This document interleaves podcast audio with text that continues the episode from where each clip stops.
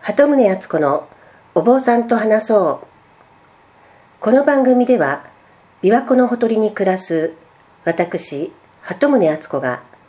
比叡山延暦寺一山地福院のご住職にお話を伺っていきます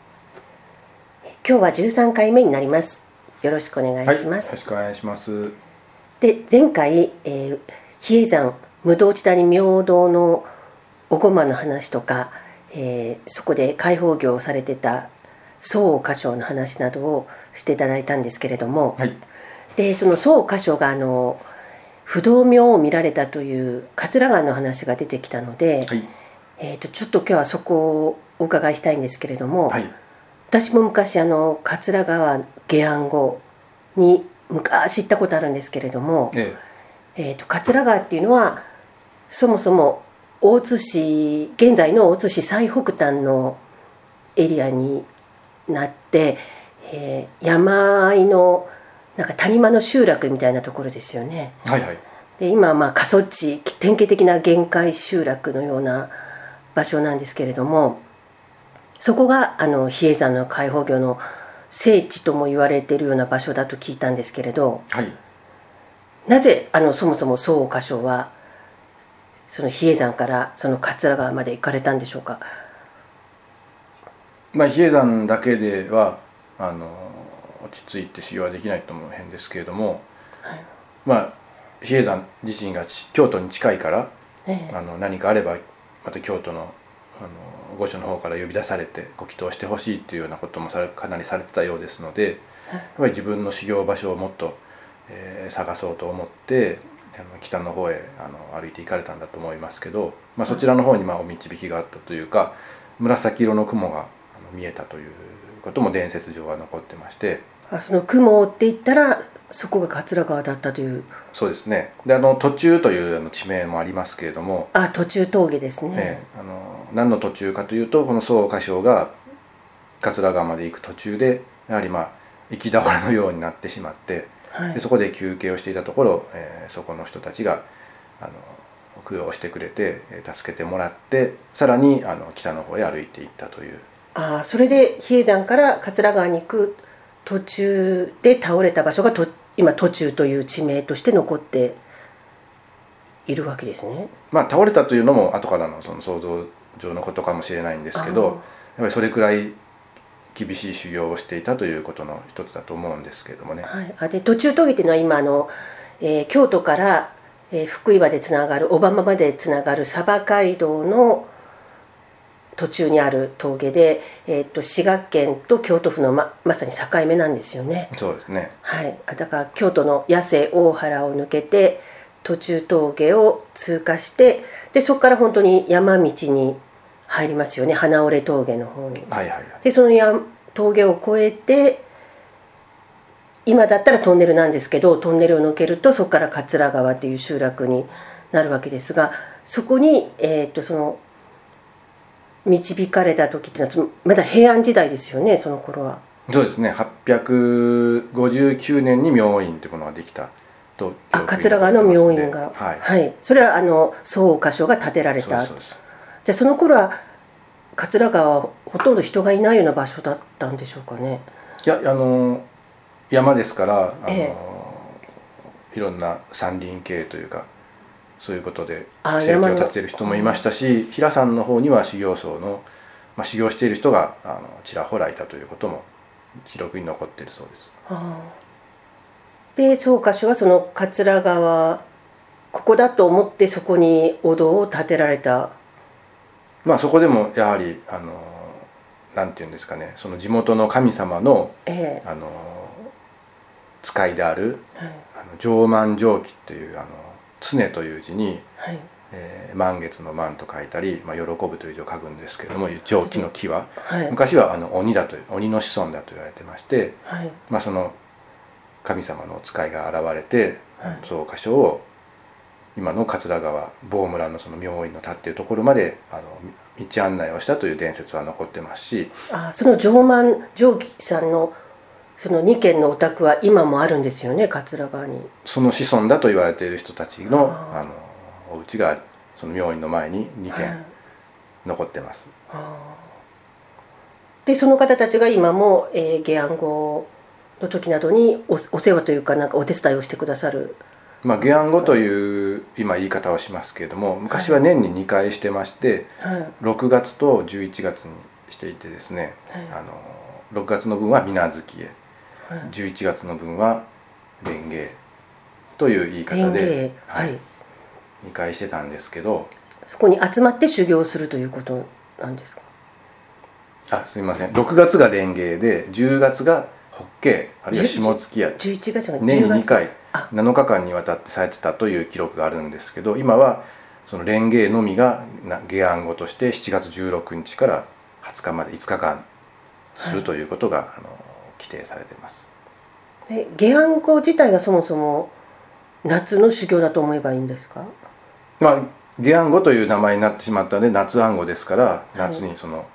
するというイメージというかその名前そのまそのままの通りの名前なんですけどね。え実際にはえーっと比叡山の無道寺から解放行者さんたちが、えー朝早くに出発されて比叡山を出発されてで歩いて桂川明院まで行かれるわけですよね。それで到着後にいろいろ修行されてでまた最後終わったら歩いて帰るっていう行だというふうに伺ったんですけれども。はいはいはいでも100日開放業をした人は全国のお寺へあの戻っていってる方もいるので,、はいでそういった方が途中に集まって途中からが桂川下岸後のスタートなんですよね、あ途中峠が、はいあ途中のあの峠のところにあの小家寺というお寺がありましてーはいそこのご本尊さんを拝んでから、えー始まりますじゃあそれはその比叡山で100日開放をしたことある方だけが参加資格があるわけですかそうですねでじゃあそのな何十人どれぐらいの規模なんですか現在はまあ50人も集まれば多い方ですねでその方がなんか皆さん白装束ですよねあの開放業される時と同じようなお傘をつけてはい上映をし白装束て上映をして 上映って言うんですねそれでわらじはいで歩いていかれるんですね、えそれ昔ながらの修行をそのままずっと今も続けていらっしゃるということで、えまあ宋歌唱の足跡を忍んではい、あの行われている行だと思ってもらったらいいと思いますですから途中で全てあの宋歌唱さんはこうしただろうなというコースを歩いたりですねはい、あのお参りする場所もあの特別なところへ行ったりしますあじゃあ歩きながらいろんなところをお参りしていかれるわけですね。もちろんそうですねあでの、ええその装束を着ているということはもう開放業の延長ですのではい、ずっとその行事でいう行列を組んで歩いていると思っていただきましたただあの修行として歩いてるんじゃなくて行事の一環で行列を組んでしっかり歩いていると思ってもらったら結構ですあでも行者さんがいらっしゃるということでそのみその途中の集落の方々とか道端に出てあのお家事してもらうために並んでいらっしゃったりっていうのを光景を見見たことあるんですけれども、ええあのお家事はどういうこ意味があるんでしょうかまあお不動産のあのお使いとして行者さんを見てもらってますからそのお得をいただくというかあお家事してもらおうということでそのいつも使っている数珠をあはい頭と両肩に当ててもらってお家事をしてもらう、で行列ですから40人50人を歩いてますからえもういっぺんに40人50人にあーお家事してもらえるということしてあるということであの集落から出てこられてその道、はいすがらの人は毎年のことですからえはいあの出てこられますね時間もご存知ですしああそんな大勢の方にお家事してもらう機会というのはなかなかないですよねないですねあと3月13日の大駒で比叡山でしていただくぐらいしかないですねで、えー、と桂川の病院に行者さんたちはみんな泊まり込みで下安後の間修行されるんだと思うんですがそこはあの外部のものには伺い知ることはできないんですよね。そうですねあの何をしているかというのはあまり口外しないようにと言われてますけれどもやっぱり村人の村のお祭りともあの一緒の日程になりますのでああはい7月桂川のはい18日深夜に太鼓回しはいという行事があって、えーまあ、太鼓回しというのは村人から見た名前でありますしはいあの行者さんから見たら太鼓乗りなんですよね、ああまあ、そういう行事がありますああそのえっ、と明院のお堂で、えー夜遅くも真っ暗に明かりもない真っ暗な中でえっ、と太鼓があれはいくつ数は決まってるんですかまあ一つですけあど一つなんですか大きな太鼓を村人たちがぐるぐる床の上で回してでそこに行者さんが一人ずつ太鼓の上に乗って太鼓からこう飛び降りるんですよね。はいであれなんか不動明王って叫んで飛び降りますけれどもはいあれはあのえっと滝修行の予行演習みたいな感じなんですかあれはどういう意味があるんでしょうかうーん宋歌唱はええ滝壺に飛び込みましたけど、ええ私たちは飛び込みませんはいそれ大事なとこですからああ勝手に入れませんのではいそこは拝みに行くんですけどええそこの現場で飛び込めないからああその村であの村人と一緒に宋歌唱が飛び込んだという姿勢を、ああ再現してういんるわ再けで現しすか、てあの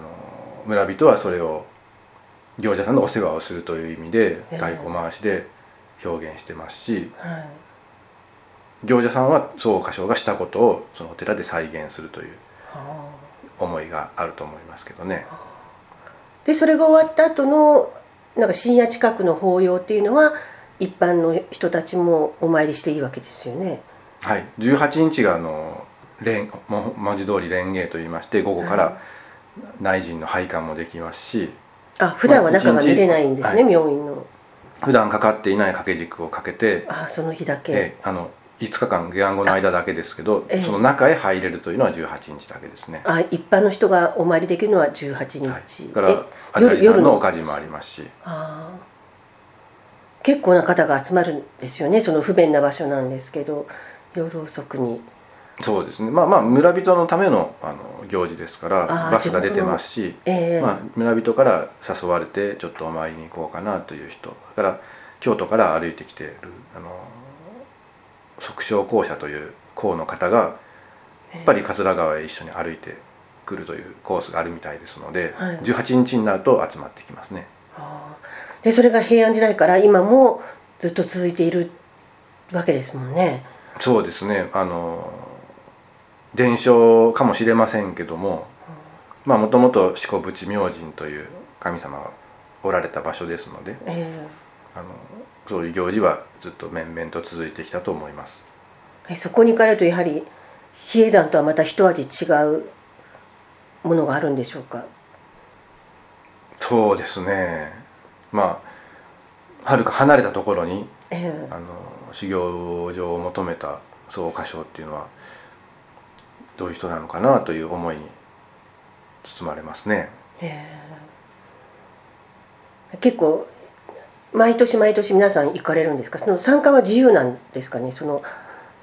行者さん開放業された方は必ず行かなければいけないっていう。いやいやいや行かなければならないではなくてえあの行ける人行ける立場であれば行かしてもらえますしーあー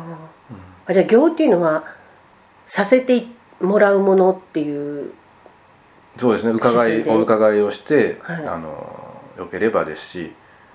例えば身内にご不幸があれば、はいもう遠慮するというのも不分率でありますからあそうなんです、はいそれはあその、えー、とお葬式ができないのと一緒であの行の場では、はいそういう死と関わっている人は参加してはいけ参加するべきではないっていうあれなんですかそうですね喪中であるならば祭りもあのお祭りで喜び事ですから、あー、うんそれは控えるというようなことだと思いますあの年賀状の不分率と一緒ですよね。あー、へえでもそこに行かれてまたあのパワースポット的なものをパワーみたいななんか不思議な空気とか感じたりされますかうーんでももうもともとは今言ったように不分率が多いのでそれをどうやってあの理解していって教えてもらうかまた自分で体験していくかということですのでパワーをもらうというより少しずつやっていることが分かるようになるあそういう意味があったんだなじゃあ自分が祈る時にはどうしたらいいのかなっていうことへのものすごい参考になりますよね。あの一般の信者さんとかにとっては桂川はお参りすべき場所なんですかね一度は行ってみた方がいい場所でしょうかね。あああの私の特道の時に話しましたけど実際にそれをしている人を見れるというのが一番いいことなんじゃないですかねあーこういう人がいるんだっていうのをお参りすべきというよりはええお参りしたらいいと思いますけどね、あ普段はその解放行者の方を目の当たりにすることは、そうです普段それであのアナウンスも少ないですしえ例えば京都大回りの前日はあのええ山を2周するんですけれども、同じように2周するんじゃなくて途中であの U ターンして逆に回っていくんですけれどもあルートがええそれをしている時は根本中道の前でも明るい時に行者さんが見れますからえはい、でもそれはこ行一瞬者さんのですね体あの体制によって時間はまちまちですのえで、え誰もアナウンスしませんしたあだー今の人は誰なんですかって、まあ、会えた人にとっては、まあ、ご縁があったのかなと思いますしね。あじゃあ解放行者さんをじっくり見る場所としたら 桂川のその下案後の間えにえお参りするっていうのが一番確実なんですね。まあ、でお祭り太鼓回しとかのお祭りもまた地元のおええ、その祭地りとして元ものお楽し祭りめは、ますあもんね。の結構アナウンスされてるので、えあえの見に行きやすいとは思うんですけども、ええそこでなんで行者さんがというのはやっぱり調べてもらったりああそうか翔さんが来たんだなということを味わってもらうとよろしいんじゃないかなと思いますけどね。あじゃあ京都の祇園祭りとはまた一味違う桂川にも一度ええええ足を運んでみるといいかもしれないですね。はい、じゃあ今日は時間になりましたので、はいここで終わりにいたします。はい、ありがとうございました。ありがとうございました。